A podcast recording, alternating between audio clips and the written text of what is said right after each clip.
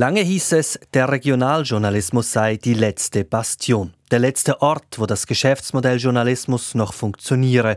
Doch die letzten Wochen haben gezeigt, diese Zeit ist zumindest für die großen Verlage vorbei.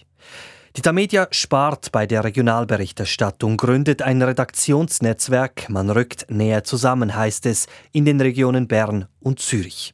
Hier im Medientalk sprechen wir gleich über diesen Redaktionspool und die Konsequenzen für die Regionalpolitik. Wir haben eine Studie gemacht, da haben wir zeigen können, dass äh, je besser abgedeckt die Gemeinde in der Berichterstattung der dort gelesenen Medien, desto höher ist die Wahlbeteiligung. Sagt ein Demokratieforscher. Was man bei Tamedia plant, dazu jetzt dann gleich mehr. Diese Sendung gibt es auch im Abo in jeder Podcast-App. Stichwort Medientalk im Studio Salvador Atassoy. Vergangenen August präsentierte der größte private Schweizer Verlag seine Halbjahreszahlen. Der Umsatz sank um über 17 Prozent. Besonders betroffen waren einmal mehr die Bezahlzeitungen. Tamedia beschloss Gegensteuer zu geben, lancierte ein Sparprogramm bei den Bezahlzeitungen in der Höhe von 70 Millionen Franken. Zuerst traf es die Region Bern. Berner Zeitung und Bund werden künftig auf Regionalebene noch stärker kooperieren, hieß es. Man werde aber an beiden Titeln festhalten. Die Kritik folgte umgehend. Eine Aushöhlung der Redaktionen in Bern sei das Bern verarme publizistisch, hieß es etwa im Berner Gemeinderat. Eine Konsequenz? Verschiedene Gruppen arbeiten derzeit an neuen Medienprojekten für Bern. Ein Projekt, das jüngst bekannt wurde. Der Schaffhauser Verleger Norbert Bernhard prüft einen Gratisanzeige für Bern. Projektname Neue Berner Zeitung. Nach Bern traf es nun auch Zürich. Auch dort werden die Zeitungen künftig stärker kooperieren. Das ist insofern bemerkenswert, da es dort nicht nur um zwei Zeitungen geht, sondern gleich um deren fünf. Nebst dem Tagesanzeiger geht es nämlich um den Landboten, die Zürichsee Zeitung sowie den Zürcher Ober- und Unterländer. Zuständig für das Projekt in Zürich sind Priska Amstutz und Mario Stäuble, das sind die beiden Co-Chefredaktoren des Tagesanzeigers, sowie Benjamin Geiger, er ist Chefredaktor der Zürcher Regionalzeitungen. Was also heißt das, wenn die Zürcher Zeitungen näher zusammenrücken? Das wollte ich von Benjamin Geiger wissen. Wir, das heißt der Tagesanzeiger auf der einen Seite und die Zürcher Regionalzeitungen auf der anderen Seite, werden künftig, was sie bisher nicht tun, auch in der kantonalen Berichterstattung äh, eng zusammenarbeiten. Das heißt konkret näher zusammenrücken. Und bedeutet das also, gibt es noch Inhalte, die eine Zeitung exklusiv für sich hat? Ja, das ist absolut, äh, das ist absolut so. Zusammenarbeiten heißt nicht zusammenlegen. Es gibt in gewissen Bereichen wird es einen Austausch geben. Dort wird es denselben Artikel in allen Produkten geben aber es wird immer noch die deutliche Mehrheit der ähm, Berichte, die den Kanton Zürich, die das Lokale betreffen, werden exklusiv nur in einem der beteiligten Titel äh, zu lesen sein. Das bedeutet, Sie behalten auch Redaktionen in den einzelnen Titeln, die Sie nicht teilen. Wir gebrauchen das Bild einer virtuellen Gesamtredaktion. Also die, die Redaktionen sind in diesem Verbund eigentlich Ressorts, das heißt, sie sind in ihrem Gebiet ähm, relativ selbstständig und tauschen aus und, und ein Teil machen sie nur für ihren, ihren eigenen Titel, aber es gibt kein Ressort das, oder keine Redaktion, die quasi abgeschottet ist und nicht an diesem Verbund teilnimmt, sondern alle arbeiten da. Und das wird an einem Tag wird es intensiver sein und dann wird es Tage geben, wo zum Beispiel die Redaktion in Winterthur eigentlich nichts beiträgt zum, äh, zum Output des Gesamtverbundes und vielleicht in anderen Tagen sind es dann sehr viele Beiträge aus Winterthur. Das bedeutet, wir sprechen hier von diesem Redaktionsnetzwerk. Priska Amstutz, vielleicht die Frage an Sie jetzt aus Sicht des Tagesanzeigers. Wo sehen Sie jetzt einen Gewinn? Was bringt Ihnen das? Also diese Zusammenarbeit erschließt Synergien. Äh, wir werden verstärkt Ressourcen einsetzen können bei bestimmten Themen. Weil wir sind ja im Prinzip mehr Leute, die äh, an den verschiedenen Geschichten, an den verschiedenen Standorten arbeiten können. Haben Sie mir ein Beispiel dafür, was Sie dann zukünftig haben werden, was Sie jetzt nicht haben? Also zum Beispiel diese Recherche, die wir äh, gemacht haben zum, zum Thema Rechtsextrem in Winterthur. Das ist ein Beispiel, das wir gerne ähm, erzählen, äh, wie die Kooperation da zusammenspielen kann, wenn wir uns täglich austauschen, welche, welche Geschichten und welche Themen sind von Bedeutung und Relevanz für den ganzen Kanton, was ist nur von regionalem Interesse und wo setzen wir welche Ressourcen, die besten Leute und die, die mit den besten Kontakten ein. Und da können wir sicher sehr gut voneinander profitieren. Man kann auch sagen, der größte Unterschied wird sein, dass der Tagesanzeiger immer wieder gute Geschichten aus den Regionen haben wird, die man so bisher nicht hatte, weil wir äh, auch vom Spezialwissen in den Regionen profitieren. Ähm, ein Beispiel dafür ist die Geschichte aus dem Weinland, wo es plötzlich eine ungewöhnliche Häufung von Hirntumoren gab bei Kindern. Das hat ein Kollege in Winterthur gemacht. Das haben wir dann testweise schon einmal geteilt. Oder ein anderes Beispiel, das mir aufgefallen ist, es gab eine gute Geschichte in der Zürichsee-Zeitung, wo eine Hebamme erzählt hat, wie das war, als das Paracelsus-Spital schließen musste plötzlich und was das für sie bedeutet hat. Und eine solche Geschichte würde sich im Tagesanzeiger auch sehr gut machen und in Zukunft wird es möglich sein, dass wir die den Tagesanzeigerlesungen auch präsentieren. Gerade die Frage an Sie beide, Herr Stäuble, Frau Amstutz. Wie wollen Sie denn verhindern, dass dann in allen Zeitungen die gleichen Geschichten sind? Der Witz ist eben, dass wir nur einen Teil unserer, unseres Journalismus miteinander austauschen. Es gibt aber sowohl auf Seiten Tagesanzeiger wie auf Seite der Regionalzeitungen weiterhin lokale Teams, die eigene Geschichten machen und die nicht miteinander ausgetauscht werden. Und dazu kommt, dass jetzt aufs ganze Medium betrachtet es immer noch große Unterschiede gibt zwischen einer Zürichsee-Zeitung und einem, einem Tagesanzeiger. Beim Tagesanzeiger ist der Auslandteil viel umfangreicher, die Meinungen sind anders aufgebaut. Das ist sowieso jetzt auch eine starke Printsicht. Wenn man jetzt das Ganze noch online anschaut, ist es nochmals anders. Wenn Sie die, die Tagesanzeiger-Webseite vergleichen mit einer Webseite der Zürichsee-Zeitung, dann werden Sie beim Tagesanzeiger viel stärker auch internationale Themen, nationale Politik, Wirtschaft finden im Vergleich zu jetzt einer Zürichsee-Zeitung, wo, wo man stark auf lokale Themen setzt. Also die, die Titel werden sich nach wie vor unterscheiden. Aber die Anzahl an Geschichten, die alle haben, die wird größer sein. Absolut. Ja, also auf jeden Fall. Sie haben vorher gefragt, äh, wie verhindern Sie, dass, Sie, dass überall gute Geschichten er, erscheinen. Das wollen wir gar nicht verhindern, wir wollen das ja fördern. Wo wir exklusiv bleiben, wir, wir denken ja aus, aus Sicht des Publikums. Also wir wollen, dass unsere, unser Publikum das Publikum der verschiedenen äh, Titel ein, ein möglichst gutes Angebot hat. Und wenn nun ein Tagesanzeigerjournalist eine gute Geschichte schreibt, dann soll selbstverständlich der Zürichsee Zeitungsleser künftig die auch lesen können.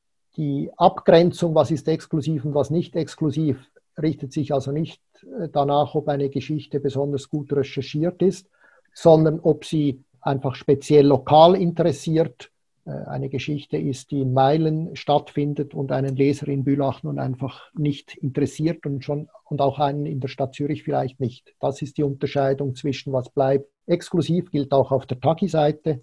Eine Geschichte über ein Quartier in der Stadt Zürich, über Altstädten, ist nicht in jedem Fall für einen Leser in Andelfingen unglaublich äh, relevant und deshalb wird sie möglicherweise auch in Zukunft nur im Tagesanzeiger erscheinen. Das heißt aber nicht, dass das etwas mit, mit der Güte oder der Exklusivität einer Geschichte zu tun hat.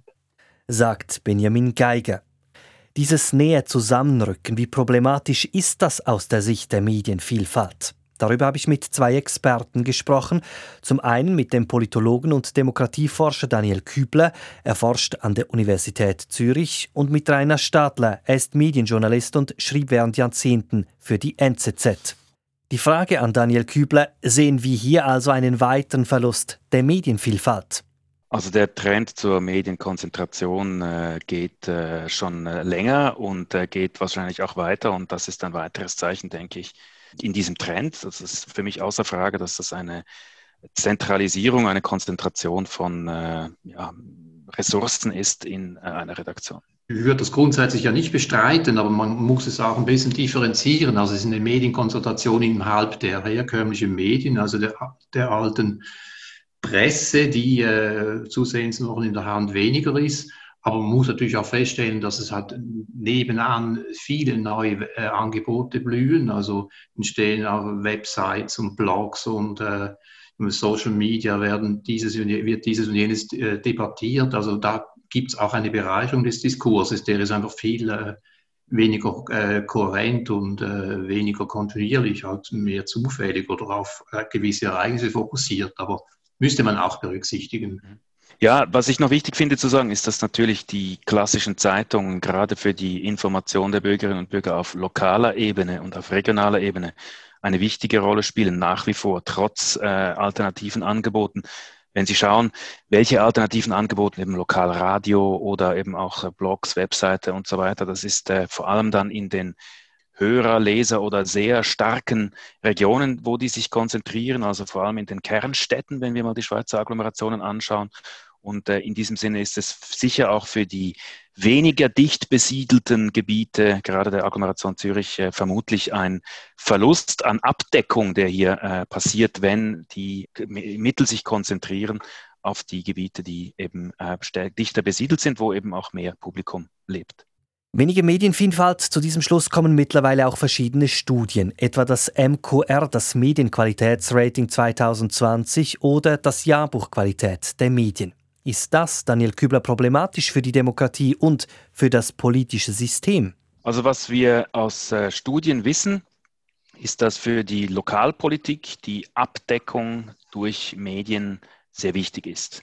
Wir haben eine Studie gemacht, da haben wir zeigen können, dass äh, die Kongruenz äh, des Medienmarktes, also ob eine Gemeinde für die Zeitungen, die dort gelesen werden, wichtig ist, dass das einen signifikanten Einfluss hat auf die Wahlbeteiligung. Also je besser abgedeckt die Gemeinde in der Berichterstattung der dort gelesenen Medien, desto höher ist die Wahlbeteiligung. Das muss jetzt nicht unbedingt schlecht sein, also diese äh, Entwicklung, die Sie hier erwähnt haben. Es könnte ja auch sein, dass die Berichterstattung dann in den einzelnen Gemeinden, weil mehr Ressourcen zur Verfügung stehen, besser wird und intensiver wird. Also man muss das auch ein bisschen sehen, man muss es auch ein bisschen anschauen, wie sich das entwickelt. Eine Abnahme an Vielfalt muss noch nicht äh, bedeuten, dass dann die äh, Medien, dass die Berichterstattung nicht mehr vorhanden ist über eine gewisse Gemeinde. Kommen wir hier noch einmal zurück auf das Projektteam rund um das Redaktionsnetzwerk des Zürcher Zeitungsverbundes. Die harten Sparvorgaben, der Zusammenschluss. Es kommt also auch zu einem Abbau von Stellen. Wie groß wird dieser Abbau ausfallen? Das wollte ich von Benjamin Geiger wissen. Das ist etwas, das wir ähm, jetzt am Ausarbeiten sind. Wir sind ja nicht nur daran, äh, dieses Netzwerk äh, aufzubauen, wir sind in einem großen Transformationsprozess hin zu viel stärkerem digitalen Journalismus. Wir investieren dort und müssen gleichzeitig auch sparen. Wir, wir sind im schwierigen wirtschaftlichen Umfeld und durch diese Synergien, die wir schaffen im, im Zürcher äh, Zeitungsverbund, ist es nicht auszuschließen, dass es zu einem Abbau kommt von einzelnen Stellen. Wie viele das sind, das werden wir jetzt noch rausfinden und dann auch in einer Konsultation mit der Belegschaft, mit den Personalkommissionen dann äh, besprechen. Es ist auch ein Sozialplan dazu. Ja, das ist eine der Konsequenzen, wird sein, dass es ein Personalabbau ist, aber da sind wir zuversichtlich, dass er wenigstens in einem sehr kleinen Rahmen stattfinden wird. Es gab ja von vielen Seiten Kritik. Man sagt eben, es kommt zu einem Stellenabbau. Man sagt, der Tagesanzeiger verliert seinen USP. Man sagt, die regionale Berichterstattung wird folglich weniger vielfältig sein in Zukunft. Wie groß ist eigentlich die Angst, dass Sie Abonnentinnen und Abonnenten verlieren durch das? Die, diese Angst ist relativ gering. Die Titel sind sehr eigenständig jetzt schon, sie werden das bleiben, die Identitäten werden erhalten bleiben. Wir haben jetzt sehr wenige Doppelabonnenten, also von dem her ist diese Sorge jetzt nicht groß bei uns ausgeprägt. Ja. Wenn ich da noch ergänzen kann, ich würde sagen, es geht nicht nur, mich ärgert dieser Blick immer auf die rück, zurückgehenden ähm, Print-Abonnentinnen und Abonnenten. Es geht uns auch sehr stark darum, dass wir ein neues Land erobern wollen. Wir wollen uns in, in, de, in der digitalen Presselandschaft oder in der digitalen Medienwelt einfach auch besser aufstellen und besser funktionieren. Wir wollen neue Abonnenten gewinnen. Es geht darum, auch vorwärts zu machen und nicht nur immer rückwärts zu blicken. Klar muss man in beide Richtungen schauen, aber ein Aspekt dieser, dieser, dieser Zusammenarbeit ist auch, dass wir digital besser werden wollen. Und davon profitiert unsere Leserschaft auch. Ich meine, man, man muss das wirklich auch aus dem, aus dem Blick äh, der, der Leserinnen und Leser anschauen. Wenn ich, wenn ich in Winterthur mit Leuten rede nach, nach unserer Kommunikation, äh, dann ist der erste Frage, ja, lese ich jetzt weniger über Winterthur im Landboten oder im Landboten auch online als heute? Und da kann ich sagen, nein, das ist genau das, genau mindestens gleich viel und vielleicht in einigen Themen, in ein bisschen komplexeren Themen, vielleicht sogar äh, fundierter dank unserer Zusammenarbeit. Und dasselbe gilt für das Unterland, für das Oberland, für Zürich, für die Stadt Zürich. Also aus dem Blick der, der Kundschaft geht nichts verloren. Es, es, es gibt höchstens einen Gewinn. Und wenn man immer von dem Verlust, äh, Vielfalt und so weiter redet, dann muss man sagen, wer Wer profitiert eigentlich heute von dem? Wer, wer stellt das fest? Das sind jene Personen, die fünf Zeitungen im Kanton Zürich gleichzeitig abonniert haben und sie gleichzeitig jeden Tag anschauen, lesen und vergleichen. Und äh, logischerweise sind das extrem wenige Leute. Wichtig ist, dass der Winterthur und die Wädenswilerin weiterhin ein, eine sehr gute mediale Versorgung haben. Und das werden sie mit, mit dem äh, Zürcher Zeitungsverbund weiterhin haben sagt Benjamin Geiger, Chefredaktor der Zürcher Regionalzeitungen. Ein weiterer Abbau steht also bevor, nicht nur in Zürich, auch in Bern. Die Frage ist also, wie viel weniger Journalistinnen, Journalisten erträgt es noch? Dazu der Demokratieforscher Daniel Kübler. Das ist unklar, oder? Ähm, ich glaube, die Frage ist ein bisschen nach den Symptomen, die eine fehlende Öffentlichkeit auf äh, lokaler Ebene äh, mit zeigt oder die Probleme, die eben eine fehlende lokale Öffentlichkeit mit sich bringt. Und äh, zurzeit muss man sagen, sind wir offensichtlich noch nicht an einem kritischen Punkt angelangt, denn ähm, wenn Sie anschauen, die äh, Entscheidungen, die getroffen werden auf Gemeindeebene, sei es durch die Gemeinderäte, durch die Gemeindeversammlungen und so weiter, die werden nicht in großem Stile angezweifelt, in Frage gestellt. Also das lokalpolitische System in der Schweiz ist in der Lage, legitime Entscheide zu fällen. Wie lange das allerdings äh, äh, noch gut geht, wenn keine mediale Öffentlichkeit mehr da ist, das ist schon die Frage. Dann muss man sich dann, dann könnte es durchaus sein, dass dann zum Beispiel ein Gemeinderat, eine Gemeindeexekutive an den äh, Befindlichkeiten der Bevölkerung vorbei politisiert, ohne dass er das irgendwie früh warnmäßig merkt, weil in, einem, in einer Zeitung etwas thematisiert wird und das dann erst irgendwie plötzlich am Schluss irgendwie in der Ablehnung eines Referendums zum Ausdruck kommt.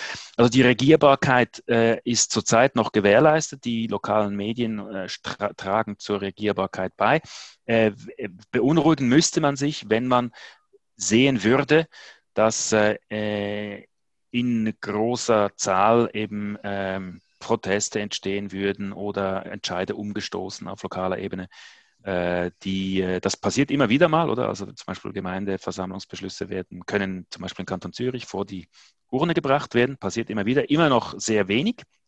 Aber das ist etwas, was zunehmen könnte, wenn eben diese lokale öffentliche Debatte fehlt. Und wenn das zunehmen würde, das wäre sicherlich ein Zeichen dafür, dass, dann, dass da äh, dass ein Problem äh, besteht mit dem lokalen Mediensystem. Es gibt jetzt eine Studie, die also mal so Gesamtschweiz, also schweizweit angeschaut hat, äh, vor etwa acht Jahren und die kam eigentlich zum Ergebnis, dass es noch damals noch relativ, also ganz, also mit einer Hand etwa aufzählbare äh, Kommunen waren, die medial nicht mehr, überhaupt nicht mehr abgedeckt wurden. Also es hielt sich noch lange in Grenzen dieses Problem. Aber was die Frage betrifft, äh, eben äh, die Gefahr, dass äh, gewisse Kommunen oder lokale Politik nicht mehr abgedeckt wird durch Medien, kann man auch mal von der anderen Seite her anschauen. Also man stellt natürlich auch generell fest, dass, dass äh, die, die, die, das Interesse an der Teilnahme an, an, an, an den politischen Debatten auf kommunaler Ebene abnimmt, dass man Mühe hatte, noch, noch Bürgermeister und Gemeinderäte zu finden dass halt, also dass die Spannungen innerhalb der Strukturen, der, der politischen Strukturen in, äh, in, der Schweiz ohnehin wachsen. Also die Leute, also dank öffentlichem Verkehr und den, den guten Autobahnen und so weiter, hat sich halt das, der, das, der Lebensraum der, der, der Leute stark erweitert und der, der sprengt schon lange die, die, die Grenzen der, der einzelnen Kommunen. Und insofern hat man da hier schon, schon seit, ja, das nicht neu, seit Jahrzehnten schon ein, ein wachsende Spannung zwischen politischen, also wirtschaftlichen und äh, politischen Räumen. Und äh,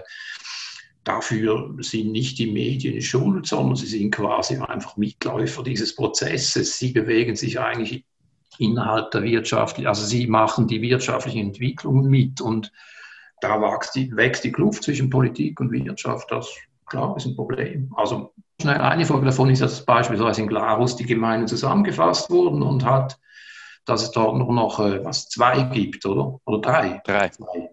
drei. Okay. Gut, aber die Steuern bezahlt man trotzdem noch äh, zu einem signifikanten Anteil äh, auf der Gemeindeebene und von dem her ist eigentlich äh, das Interesse für das, was auf Gemeindeebene passiert, müsste eigentlich vorhanden sein, auch aus äh, eigenem äh, Interesse, oder? Und, und äh, was man sieht tatsächlich in gewissen Goldküstengemeinden zum Beispiel, ist, dass äh, die äh, Bürgerinnen und Bürger vor allem an einem tiefen Steuerfuß interessiert sind, aber nicht mehr an dem, was die Gemeinde eigentlich an Dienstleistungen anbieten soll. Äh, äh, zum Beispiel geht es dann um die Frage, ob man das Hallenbad renovieren möchte oder nicht. Äh, und dann äh, setzt sich an der Gemeindeversammlung die Fraktion durch, die vor allem einen tiefen Steuerfuß möchte mit dem Effekt, dass das Hallenbad dann irgendwie verfällt, oder? Also es sind so, es sind schon Zeichen, denke ich, dass die Gemeinden ein bisschen, die Gemeinschaft ein bisschen auseinanderfällt, dass es schwierig wird, ein gemeinsames Interesse zu definieren und dass da die fehlenden lokalen Medien und äh, äh die, die, die fehlende Qualität der öffentlichen Debatte über Gemeindepolitik eine Rolle spielt. Das scheint für mich eigentlich äh, klar. Die Frage ist also, müsste man regulatorisch eingreifen, Daniel Kübler? Ich glaube, im konkreten Fall muss man jetzt schauen, wo das zuerst äh, hinführt. Das ist auch schon äh, zu spät eigentlich. Also es gibt ja keine, keine regulatorische Möglichkeit, hier irgendwie einzugreifen. Ich denke, äh, viel eher sollte man sich äh, auf Seiten der öffentlichen Behörden Gedanken darüber machen, was passiert und äh, was passiert eben, wenn gar keine Zeitung mehr über einen, äh, ein gewisses Beri äh, Gebiet äh, berichtet. Und das ist jetzt in der Agglomeration Zürich, die einigermaßen bevölkert ist und wo es auch ein Publikum gibt äh, und einen gewissen Markt, vielleicht weniger ein Problem als in anderen abgelegenen Gebieten und kleinen Gemeinden. Und, und da gibt es gewisse Tendenzen, die mich schon ein bisschen beunruhigen. Äh, und, zwar ähm, zeigt sich, dass äh, gewisse Gemeinden dann anfangen, einfach ihr PR, äh, ihre PR-Ressourcen aufzustocken und dann so etwas wie eine äh, Corporate Publishing, also so eine eine eigene Zeitung herausgeben, wo sie dann äh, nicht nur den, den letzten verbliebenen Lokalzeitungen noch Anzeigen ähm, abspenstig oder abspenstig machen, sondern äh, dass das dann auch so irgendwie so wie ein eine Propagandainstrument wird, äh, das überhaupt nicht mehr unabhängig von den äh, Machthabenden äh, ist. Also in der Agglomeration Zürich, glücklicherweise haben wir das nicht, äh, sehen wir das nicht im großen Stil, aber in der Ostschweiz zum Beispiel gibt es einige Gemeinden, die solche Tendenzen ähm, die solche Überlegungen mindestens machen, wo solche Tendenzen äh, sichtbar sind. Und das ist etwas, das äh, wirklich keine Zukunft hat, wenn, denn äh, die, die, das liest dann auch keiner. Das ist nicht interessant, Propaganda des Gemeinderats zu lesen, oder? Also man muss irgendwie hier versuchen, äh, zu Strukturen zu schaffen oder mindestens zu unterstützen, die einen unabhängigen und von den äh, Behörden unabhängigen äh, Journalismus und Berichterstattung erlauben. Und da gibt es durchaus Modelle, die man sich ausdenken könnte, die auch eben im Ausland ausprobiert worden sind, in, den, in, den, in Kanada beispielsweise, in Australien, in den USA gibt es zum Beispiel Stiftungsmodelle, äh, wo eine, äh, eine, eine Zeitung oder ein, ein, ein, ja, eine journalistische eine Redaktion eben nicht mehr durch vom Zeitungsverkauf lebt oder sozusagen und von den direkten Einnahmen, sondern durch eine Stiftung alimentiert wird. Man könnte sich auch vorstellen, dass zum Beispiel gewisse Gemeinden sich zusammenschließen und äh, äh solche Stiftungen alimentieren, aber die Unabhängigkeit muss äh, bewerkstelligen, muss garantiert sein. Das geht durchaus. Man sieht das ja beispielsweise bei der SRG. Das ist ja äh, durchaus ein, mögliche, äh, ein mögliches äh, Modell, wie man diese journalistische Unabhängigkeit äh, beibehalten kann. Aber ich denke, hier sollten sich vor allem die lokalen und, und regionalen Behörden Gedanken darüber machen, wie sie eine, nicht unbedingt die Medien- oder Zeitungslandschaft, aber wie können sie Strukturen fördern, die eben äh, garantieren, dass eine öffentliche Debatte über Lokalpolitik irgendwo stattfinden kann, und zwar unabhängig von Behördenpropaganda. Sagt der Politologe Daniel Kübler. Er war zu Gast im Medientalk zusammen mit dem Medienjournalisten Rainer Stadler. Übrigens, eine Kritik, die in den vergangenen Tagen immer mal wieder zu lesen war, durch die Kooperation der Zürcher Zeitungen verliere vor allem der Tagesanzeiger weiter an Profil. Die Frage ist, wird es also künftig noch eine starke Chefredaktion beim Tagi geben? Dazu Priska Amstutz, Co-Chefredaktorin des Tagesanzeigers. Ich glaube, auch da wird es nicht so große Änderungen geben, wie das jetzt vielleicht klingen mag. Ich glaube, es braucht mehr Sitzungen, mehr Absprachen. Das ist natürlich aufwendig, aber unsere Haltung, wie wir äh, Bericht erstatten wollen in den jeweiligen Titeln, da, da wird sich unsere Rolle nicht verändern. Die Themensetzung, wer äh, aus unseren Ressorts welche Geschichten erzählt, mit welcher Stimme, das werden nach wie vor Mario und ich prägen und entscheiden. Und es ist ja heute schon so, dass der Tamedia stark im, als Netzwerk operiert, oder? Die verschiedenen Titelchefredaktorinnen und Chefredaktoren, auch in Bern und Basel, kooperieren eng mit dem Tamedia Mantel in Zürich, wo Arthur Huttishauser der Chefredaktor ist. Und es ist heute schon so, dass da ein extrem starker Austausch stattfindet. Und ich glaube, dass gerade jetzt für, für das Tamedia Redaktionsnetzwerk so der, der allwissende Patriarchen-Chefredaktor, das ist heute schon nicht mehr die Realität äh, in unserem Haus sagt Mario Stäuble, er ist Co-Chefredaktor des Tagesanzeigers. Wie es in Bern und Zürich weitergeht und ob neue Konkurrenz das Geschäft belebt, die kommenden Monate werden es zeigen. Neuigkeiten gab es im Januar auch von Google. Wir haben ja im Medientalk vom vergangenen Oktober darüber gesprochen, wie der Suchmaschinengigant derzeit international stark unter Druck kommt. Ein Beispiel ist Frankreich, ein anderes Australien. An beiden Orten geht es eigentlich um dieselbe Frage. Eine Frage, die auch die Schweizer Verlegerinnen und Verleger interessiert, nämlich darum, ob und wie Google Medien für Inhalte, die bei Google angezeigt werden, entschädigen soll. Zuerst der Blick nach Frankreich. Dort geht es um das neue Urheberrechtsgesetz der EU und von dort kam denn auch am 21. Januar die Meldung, man habe sich mit den Verlagen auf eine Lizenzvereinbarung geeinigt. Nur aus meiner Sicht gibt es da zwei Probleme. Derzeit ist noch unklar, wie hoch die Entschädigungen ausfallen, die Google zahlt. Man weiß zwar, dass entschädigt wird, aber nicht wie. Und zweitens, es sind offenbar nicht alle Medien betroffen. Nachrichtenagenturen etwa werden Stand heute noch nicht entschädigt. Sprich, aus meiner Sicht ist nach wie vor unklar, ob diese Lizenzvereinbarung als Vorlage für andere Staaten, etwa für die Schweiz, taugt, solange man nicht weiß, wie diese Entschädigungen ausfallen. Interessant ist die Situation aus dieser Perspektive derzeit auch in Australien. Dort spitzt sich nämlich der Machtkampf zwischen Google und der australischen Regierung zu. Einen Tag später als in Frankreich, also am 22. Januar, meldete sich Google in Australien zu Wort. Dort geht es um ein geplantes Gesetz der Regierung, das Google zwingen würde, sich mit den Verlagen an einen Tisch zu setzen und über eine Entschädigung zu verhandeln. Hier hat Google nun Position bezogen, und zwar mit Mel Silva. Sie ist Google Australia Managing Director.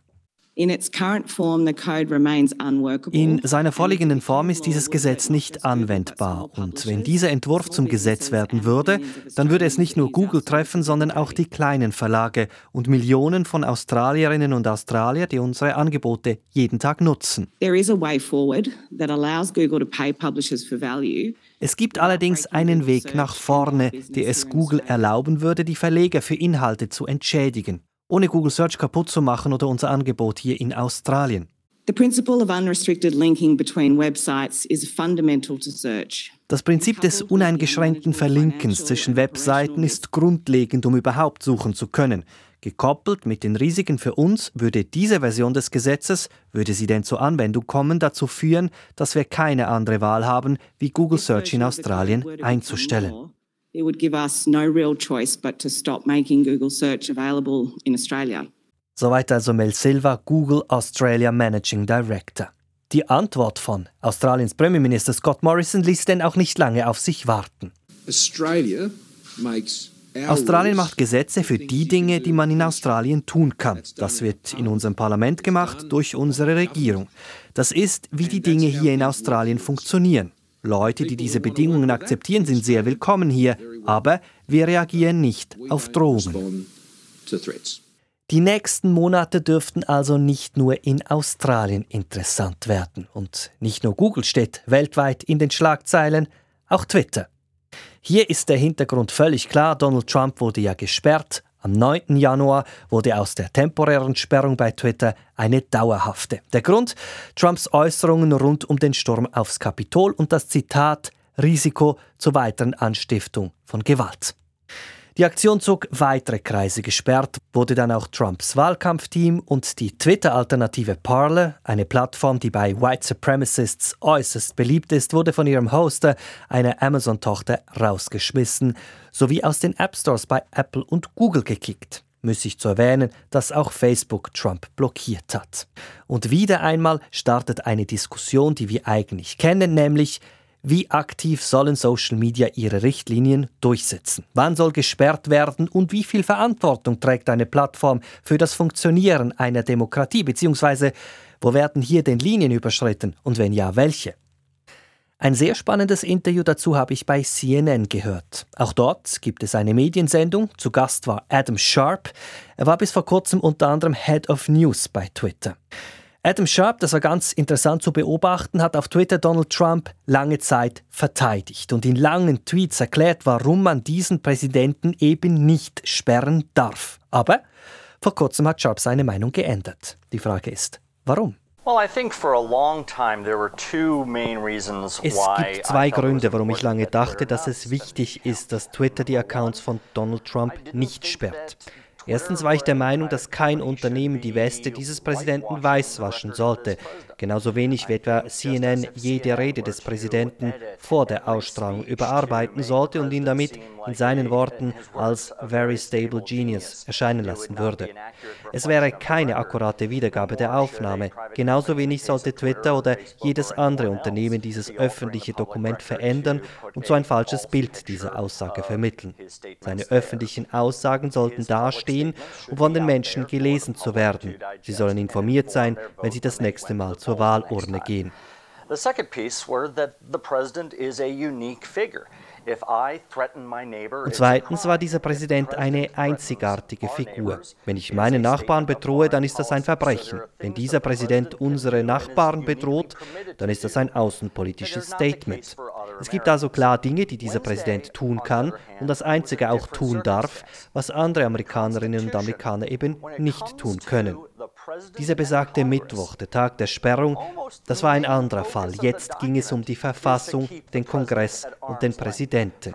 Ein großer Teil dieses Dokumentes zielt ja auch darauf ab, den Kongress vor dem Zugriff des Präsidenten zu schützen, ihn nahe, aber doch auch auf Distanz zu halten. Und dieses Prinzip hat Donald Trump verletzt dann nämlich, als er den Kongress bedroht hat. Damit verletzte er als Präsident das Gesetz und die Regeln von Twitter. Er hat eine sehr fragile und spezielle Verfassungsgrenze überschritten, gerade weil er diese Aussage als Präsident gemacht hat.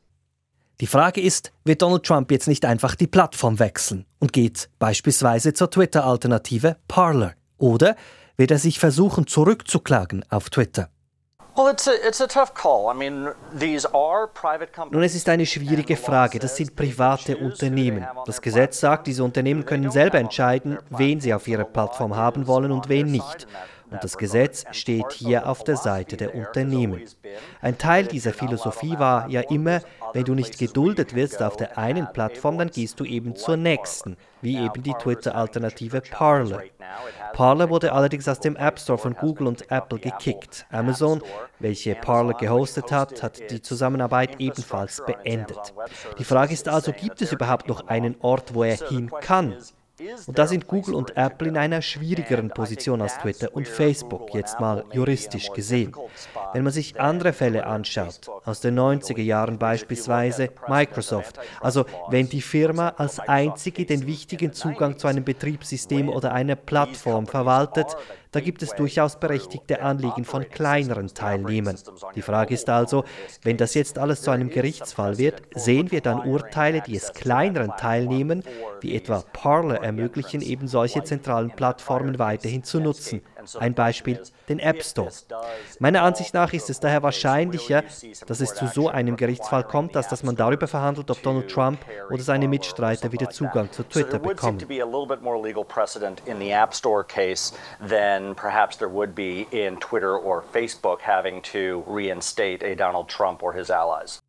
Und wie sieht es dann mit der Verantwortung aus? Hätte Twitter nicht schon früher reagieren sollen? Und was sagen die Mitarbeiterinnen und Mitarbeiter? Dazu Sharp bei CNN. Ich denke, da gibt es auf jeden Fall ein Verantwortungsgefühl auf Seiten der Unternehmen. Alle fühlen sich hiermit verantwortlich. Diese Unternehmen teilen ja alle eine gemeinsame Geschichte. Sie wurden nämlich alle gegründet mit viel Idealismus und sehr wenigen Businessmodellen. Und dann kamen die Investoren und die Wall Street und sie pushten diese Plattformen in Richtung Wachstum und Ertrag. Die Algorithmen wandelten sich, sie fingen an, das Monster zu nähren, dieses Wachstum zu fördern. Sie führten dazu, dass man blind wurde für die Gesundheit der Plattform. Stattdessen fokussierte man sich auf Dinge, die dazu führten, dass die Klickrate stieg, dass man länger auf der Plattform verweilte, dass man mehr interagierte. Eine Studie von Facebook selbst zeigte ja, dass in zwei Drittel der Fälle, in denen ein Facebook-User einer extremen Gruppe beitrat, diese Gruppe eben von Facebook selbst empfohlen wurde. Darum hoffe ich, dass wir uns jetzt in einer Zeit befinden, in der wir vielleicht in eine neue Phase kommen. Vielleicht gibt es jetzt einen neuen Anspruch, eine neue Reife, ein neues Verständnis dafür, wo wir uns jetzt als Gesellschaft befinden, sowohl von Seiten der Unternehmen wie auch von Seiten des Marktes, welches dann zu einem besseren Gleichgewicht führt.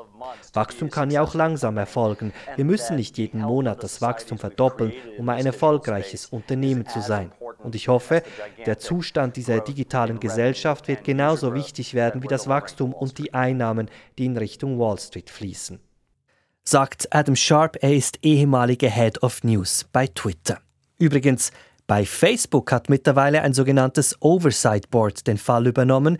Mit diesem Kontrollgremium, das nach eigenen Angaben völlig unabhängig arbeitet, will Facebook sich also selbst regulieren, zumindest so lange, bis die Politik entsprechende Vorgaben macht. Das hat aber mit Twitter logischerweise nichts zu tun, aber zumindest zeigt es, dass man bei Facebook auch öffentlichkeitswirksam bereit ist, Fälle wie jene um Ex-Präsident Donald Trump zumindest auf eine Art aufzuarbeiten. Das war's vom Medientalk für diesen Monat. Verantwortlich und im Studio Salvador Atassoy. Uns gibt's auch im Abo. Weitere Infos online srf.ch-audio.